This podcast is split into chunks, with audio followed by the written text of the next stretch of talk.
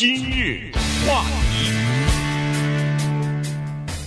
欢迎收听由中讯和高宁为你主持的今日话题。呃，这个上个星期的时候呢，中国了，中国公布了这个过去十年的人口普查的数字啊，所以呢，这个事儿呢，我们跟大家来稍微的聊一下，因为有一些数字呢，你看一下，恐怕还是值得呃了解的哈。呃，这个中国算是一个。很人口最多的国家，同时又是世界上第二大的经济体，所以人口这个事情啊，呃，人口红利对经济的发展啊，呃，其实影响是比较大的。从过去十年的这个人口普查的数字来看呢，就是说中国的人口增长率大幅的下降，人口的这个出生率呢，呃，在过去的四年里边连续的下降，所以这个呃老年化的情况呢越来越严重，跟十年之前相比，呃，又增快了不少，而且平均年龄中国现在是三十八点八岁，已经超过美国的三十八岁了。哈，所以，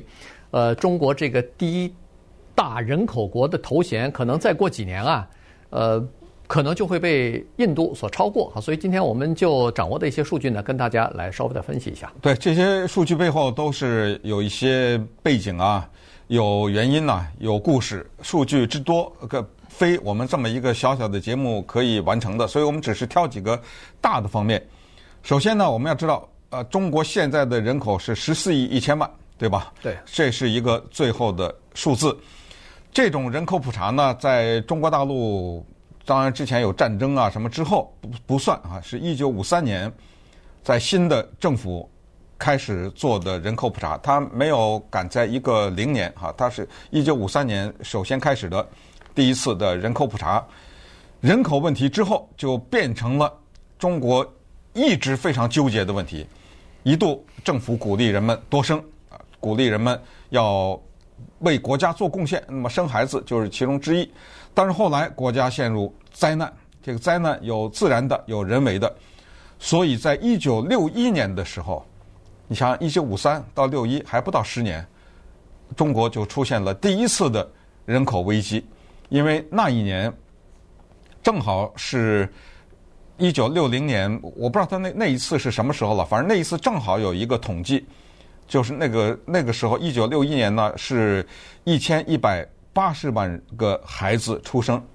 一千一百八十万个婴儿在那一年，不是那个几年、五年、十年啊，在那一年呢是出生了。这个数字是什么概念呢？一千一百八十万，哗的一下，我们快进，快进到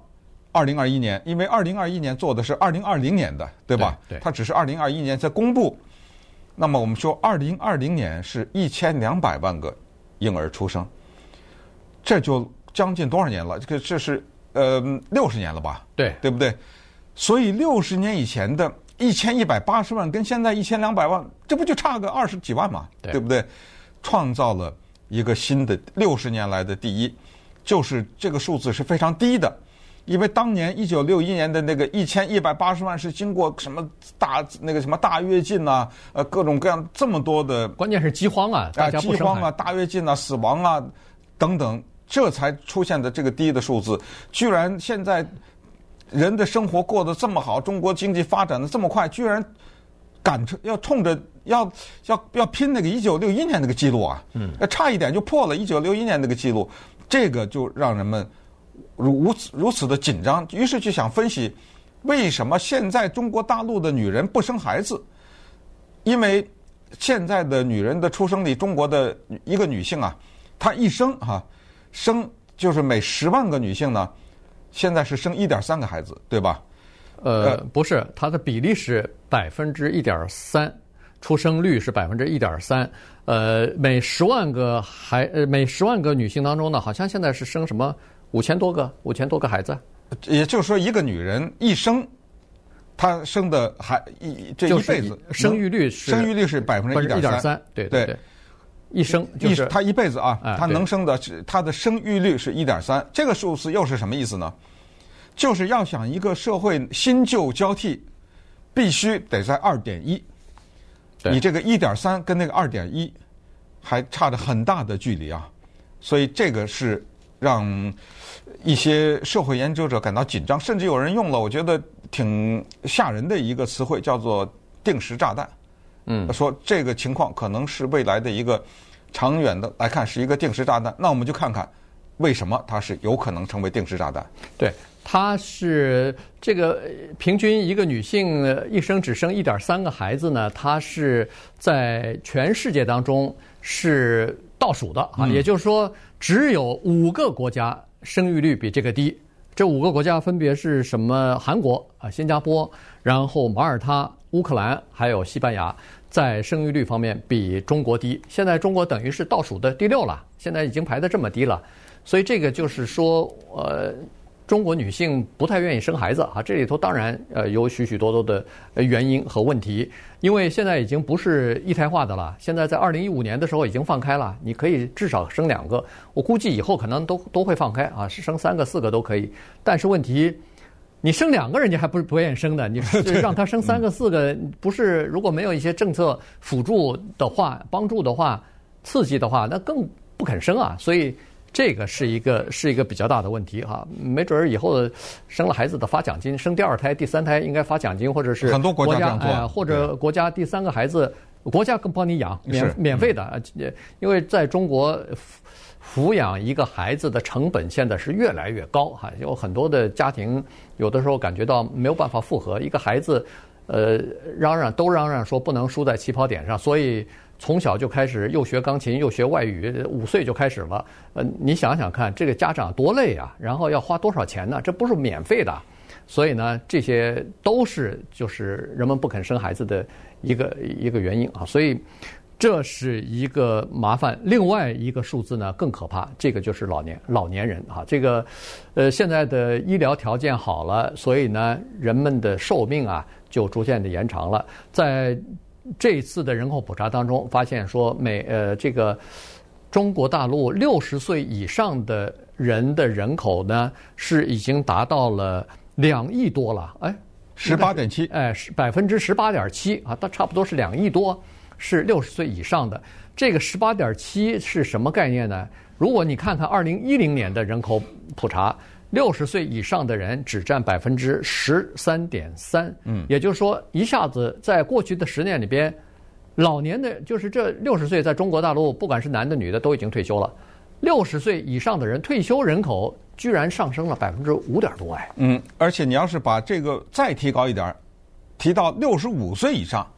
二零一零年六十五岁以上的人是占人口的百分之八点九，现在十三点五。也是成长得非常快，于是呢，就听到了一个声音，这个声音呢是颤颤巍巍的，但是有在考虑，就是推迟退休年龄。这个呢是任何国家的政府都要谨慎的。你只要一说推迟退休年龄的话，那么就意味着退休金你就要晚拿嘛。对，这都是要造反的。这个呃，大家知道，俄罗斯曾经在二零一八年的时候来了一下，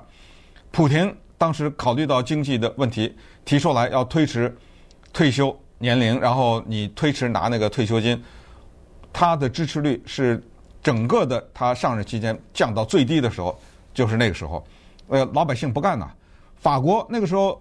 交通大罢工是因为什么呀？就是因为马克龙想提高退休年龄啊，对不对？嗯、对。呃，老百姓最恨的是这些东西，好像有一种被骗的感觉，对不对？呃，当年我进入到工作岗位的时候，你告诉我我六十岁可以退休，可以拿退休金，或者各个国家的退休年龄不一样。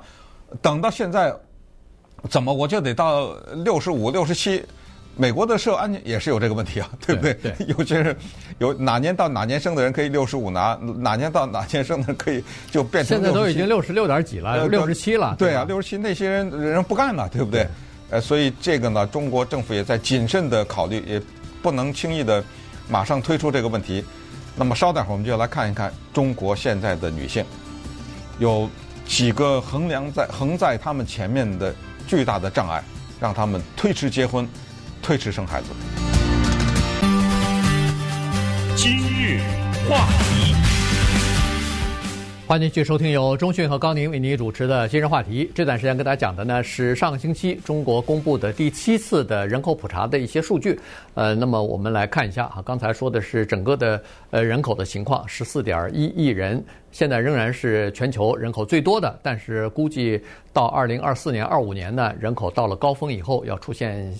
呃这个减少。那么这样一来的话，可能就在二零二四年、二五年。呃，印度就会赶上中国啊，因为印度他们的这个人口的出生率和增长率呢是比中国要快得多的，所以可能很快就会追上来。还有一个问题，大家都在关心，就是这个人口男女之间的比例的问题哈，因为在二零一零年的时候，这个人口普查出来以后呢，让人们感到最震惊的就是呃这个男女之间的比例哈，因为在二零一零年的时候，那个人口普查呢是还是一胎化的这个政策之下进行的，所以一胎化的情况之下呢，我们都知道，在美国尤其是乡村地区啊，这个重男轻女的情况比较严重，所以女性的胎儿被堕胎或者是被遗弃的情况时有发生，于是呢。在二零一零零年所做的这个性别的这个就是人口普查当中的性别差别呢，非常大啊，一百一十八比一百，